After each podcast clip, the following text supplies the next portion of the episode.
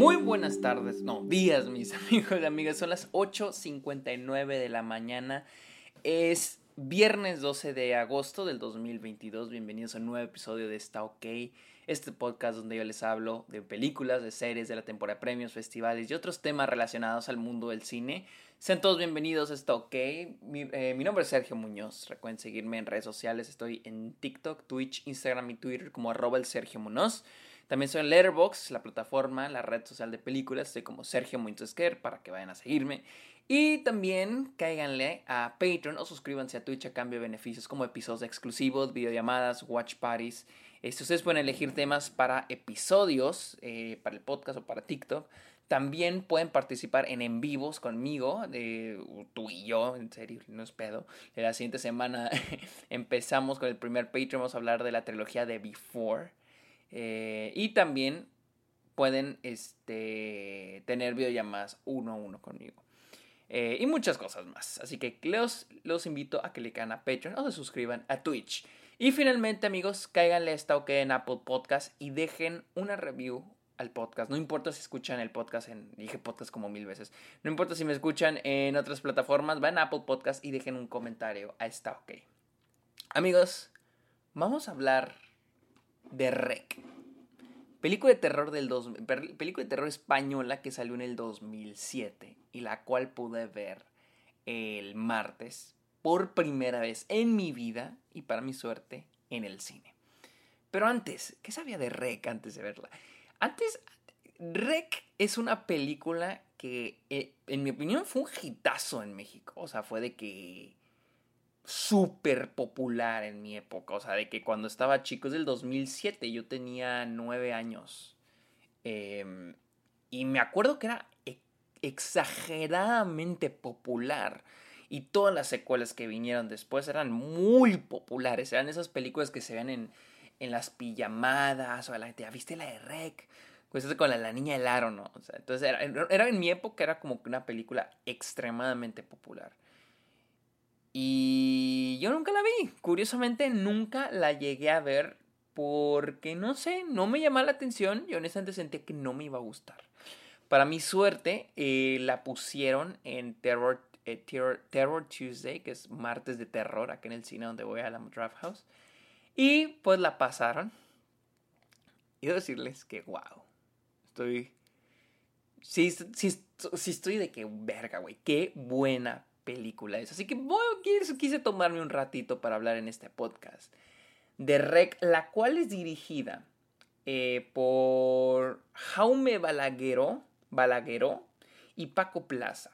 Y la película sigue a esta Ángela y a Pablo, dos este, reporteros de una, bueno, ella Ángela es la reportera, Pablo es el camarógrafo, el cameraman, eh, que trabajan para una televisora y están reportando una noche, una noche en la vida de unos bomberos, ¿no? Y ellos dicen, ay, ojalá, ojalá algo pasara, algo, algo ojalá algo pasara hoy, este, para, pues, para tener material, para que esté chido nuestro, nuestro reportaje. Y pues al final de la película se deseara no haber deseado ese pedo. Eh, claro que ocurre una emergencia eh, donde llegan a un complejo de departamentos un poco ya viejito, eh, para eh, acatar a una, a, una, a una emergencia sobre una anciana que está gritando. Llegan y todos los vecinos están ahí en el primer piso, ¿qué está pasando? ¿Qué vergas? cuando suben, la mujer pues este, pierde el sentido, está fuera de control literalmente. Eh, y de ahí, una vez que bajan, eh, un, policía termina herido. Una vez que lo quieren sacar para llevarlo al hospital, ¿qué pasa? Se dan cuenta que están encerrados. Han sido encerrados por el gobierno y les avisan que ahí se tienen que quedar. Que no pueden salir. La policía, el ejército les dice no pueden salir, se tienen que quedar en el hospital. ¿Qué, es, qué está pasando? Creo que, ok, primero que nada, no sé ni por dónde empezar. La película está muy chingona, simplemente porque creo que tiene una historia muy simple, pero muy interesante. O sea, la película nunca deja de ser interesante. No es una, se siente creo que este podría ser la, la adaptación perfecta de un videojuego. O sea, de un videojuego de terror. Este, tiene una, tiene una historia muy interesante y simple. Porque todo el tiempo está ocurriendo algo sin que se vuelva monótono, que siento que al menos para mí así siento algunos juegos de terror eh, y películas de terror, que se vuelven muy monótonas y es lo mismo y lo mismo y lo mismo, que ya no es tanto el que te estén asustando, el que te esté no te estresa el que dé miedo, te estresa el que se vuelva todo monótono y dices, ay, qué hueva, y nomás no están haciendo scream, eh, jumpscares, jumpscares, jumpscares. En esa película no, es muy interesante porque todos sabemos de inicio que esto es de zombies, es una película de zombies. Pero la película, la, película no se, no se esfuerza, no se toma, no, quiere hacer de que qué será. O sea, la misma película ya sabe que tú como audiencia ya sabes que, es, que, es, que son zombies. Eh, la película no pierde el tiempo en eso. Obviamente los personajes sí es como que qué pedo está pasando. Pero lo que, lo que hace que la película funcione es de que es el, es, es el por qué hay zombies aquí. O sea, y el por qué, o sea, están encerrados. Es lo que hace la película para que sea muy interesante de ver. El crear estas preguntas, ¿por qué? Las preguntas de por qué. ¿Por qué esto? ¿Por qué el otro? Hace que nosotros como audiencia nos estemos preguntando eso. Y cuando nos dan una respuesta, sale otra pregunta. Y cuando nos dan otra respuesta, sale otra pregunta. Lo cual hace que nosotros como audiencia estemos bien metidos en lo que está sucediendo. Eh, por ejemplo, y esto va con spoilers, porque obviamente este, es una película del 2007. tenemos, por ejemplo, lo de la viejita y decimos, ahora le, ya tenemos la primera respuesta, que de qué está ocurriendo. Ah, es un zombie. Ah, pero la siguiente pregunta es, ¿por qué? Porque hay un zombie ahí. O sea, ¿por qué? ¿Y por qué particular ahí? ¿Por, qué particularmente en ese departamento con esa, con ese, perdón, le pegué el micrófono, con esa viejita? Y de ahí brincamos a el origen de la infección, ¿no?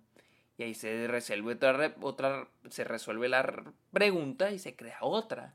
Entonces, y de ahí venimos otra. Entonces, algo que hace mucho la película es de que nunca te da exactamente el origen de todo esto, pero nunca te lo deja tampoco como que hay zombies y ya. O sea, sí va profundizando poco a poco, a poco a poco, a poco a poco. O sea, se van revelando capas de lo que en verdad está ocurriendo, que hace que sea lo que nos tenga metidos en, la película. Em, creo que es un gran found footage. Siento que funciona muy bien. Tiene, tiene ideas chidas, como el que rebobina la, la, cámara y la chingada. Eso, eso, eso me gustó mucho. Este, los personajes son interesantes. Eh, desde la protagonista, que no diría que eso que es súper interesante, pero al menos tiene la carisma para poder quedarnos con ella. Hasta el final, que se termina volviendo el personaje más molesto de todos con sus pinches gritos, pero al menos funciona al inicio. Solo necesitas. Siento que es importante que tu personaje sea simpático los, el primer acto de la película. Y siento que la película, la chava funciona perfectamente en eso. Los personajes, los demás personajes también funcionan muy bien. El policía, los bomberos, los vecinos. Esa es otra cosa que hace que funcione la película, que los personajes son interesantes. Nunca, como nos vamos moviendo mucho aquí para acá, nunca, y, ojo, y con aquí para acá no estamos hablando del mismo edificio, que es un punto, eh, es una desventaja de la película, no algo malo, una desventaja a la hora de contar la película, porque pues una película que ocurre en el mismo lugar es difícil, tienes que ser muy ingenioso para que la gente no se te aburra, para que la gente no se te canse. Y, y, pues al final del día siento que la película juega muy bien con los personajes, no te cansa, porque no sé si han sentido a veces cuando en una serie o una película en el que aparece un personaje y dices, ay, a huevo, y de repente sale o te vas a otro personaje y dices, ay, qué hueva. Entonces aquí no, no llega a pasar eso porque con todos los personajes la película funciona de maravilla, o sea, funciona súper, súper, súper bien. E igual los lugares, o sea, tenemos la planta baja, tenemos la, habitación de la viejita, este, tenemos la, la parte la zona de los textiles, o sea, tenemos diferentes zonas. Y les digo, funciona como un videojuego. Funciona un videojuego donde tienes que ir avanzando, ir descubriendo cosas.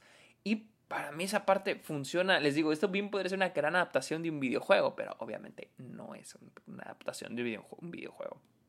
Este, en el aspecto técnico, pues les digo, la parte del found footage me parece muy bien, pero algo que debo de aplaudir bien cabrón es el sonido. El sonido, la mezcla de sonido está cabrón. Y me encanta esa parte. Hay, un, hay dos momentos donde se va la luz. O sea, quedamos totalmente en negro, totalmente a oscuras. Y, la, y la película juega con el sonido surround, con el 5.1. Atrás escuchamos a Ángela, adelante escuchamos a Pablo, a los lados escuchamos los gritos. Siento que la mezcla de sonido está muy bien utilizada. O sea, le sacan filo al 5.1. El diseño de sonido en esta película es increíble y me alegra haberla visto en un cine donde se pueda disfrutar, donde pueda disfrutar este, de ese elemento extra que tiene este, la película.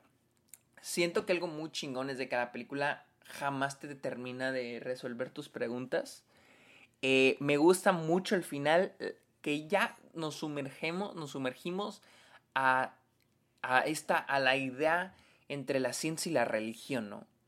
Y ya es como si los directores dijeran, ya, pues, ya tú como audiencia, es, ya depende de ti qué conclusiones sacar de lo que está ocurriendo. Eh, no sé qué pasa en las secuelas. Probablemente, por lo que he escuchado, probablemente no, no, es, no es para nada mejor. Pero al menos me gusta que al final te dicen, esto puede ser un demonio. O esto sí puede ser la ciencia, puede ser un virus. Eh, y tú como audiencia eliges qué dirección tomar, que es lo que me, que es lo que me encanta de, de, ese final. De ese final donde descubren qué es lo que está sucediendo. O qué podría estar sucediendo. Eh, Creo que la película tiene muy buen, este, buena estructura de escalación en términos de, guion, o sea, cómo van escalando las cosas. Eh, y me gusta que los personajes secundarios, a pesar de su encanto, están en la película lo que tienen que estar. No hay ni una explotación de un personaje. Siento que todos juegan un papel importante. Eh, creo que los únicos que no tanto son los viejitos, pero tenemos a los asiáticos, tenemos a la señora con la hija y este tenemos al güey, al, al, racista este, que está muy cagado. O sea, siento que incluso los vecinos, porque algo que aplaudo muchísimo en la película es, es el tono cómico. O sea, hay un momento de entrevistas donde se entrevista a los, a los vecinos que es obvio que es un momento para hacer comedia y funciona a la perfección. Siento que hay muchos momentos cómicos, por ejemplo, el, policía perdiendo, o sea, así de que emperrado por, por el pinche Pablo que está tomando video, o sea, eso se vuelve gracioso, o sea, es un gag de tres, de regla de tres, o sea, que ocurre tres veces, o sea, es, es comedia, están haciendo comedia en esos momentos, es obvio que están haciendo comedia y funciona a la perfección, y es algo muy chingón de esta película creo que podría decir que hubo momentos que, en los que más me reí que en los que más me asusté. Y no lo digo como algo malo. O sea, es algo que digo, verga, o sea, no esperaba venir a reírme con Rec. No es una película que todo el tiempo esté haciendo de... O sea, porque hay películas de terror que hacen esto. O sea, que todo el tiempo quieren tener al espectador asustado con jumpscares. Y esta película no. La película sabe cuándo es tiempo del terror y sabe cuándo es tiempo de hacer reír a la audiencia. Y Está chingón, o sea, está chingoncísimo. Porque el terror funciona cabrón, es estresante. No sabes lo que va a pasar. No sabes, y la cosa aquí es que, como es found footage, usa eso a su ventaja. No sabes hacia dónde va a apuntar la cámara. Se siente todo tan real. Y eso es la, la verdadera ansiedad. Los gritos, todo se oye real no se siente como una película, se siente como un documental. ¿Qué es el punto del found footage? Hay found footage que no, que pues no funcionan. Y este funciona a la perfección. Pero bueno, esta fue mi opinión de Rec, la cual no tengo ni idea dónde está disponible, pero yo creo que ya ustedes ya la han visto. Yo creo que he sido el único pendejo que no la vio. Eh, pero si no la han visto, en serio, véanla eh, de noche. Está chingoncísima. Está muy disfrutable. Amigos, este, recuerden seguirme en redes sociales, estoy como arroba el Sergio Muñoz, en todas las redes sociales, también estoy en Letterboxd como Sergio Muñoz Esquer, y también cáiganle a Patreon y suscríbanse a Twitch a cambio de beneficios exclusivos. Amigos, muchas gracias por escuchar este episodio de Stock y que tengan muy bonito fin de semana. Bye. うん。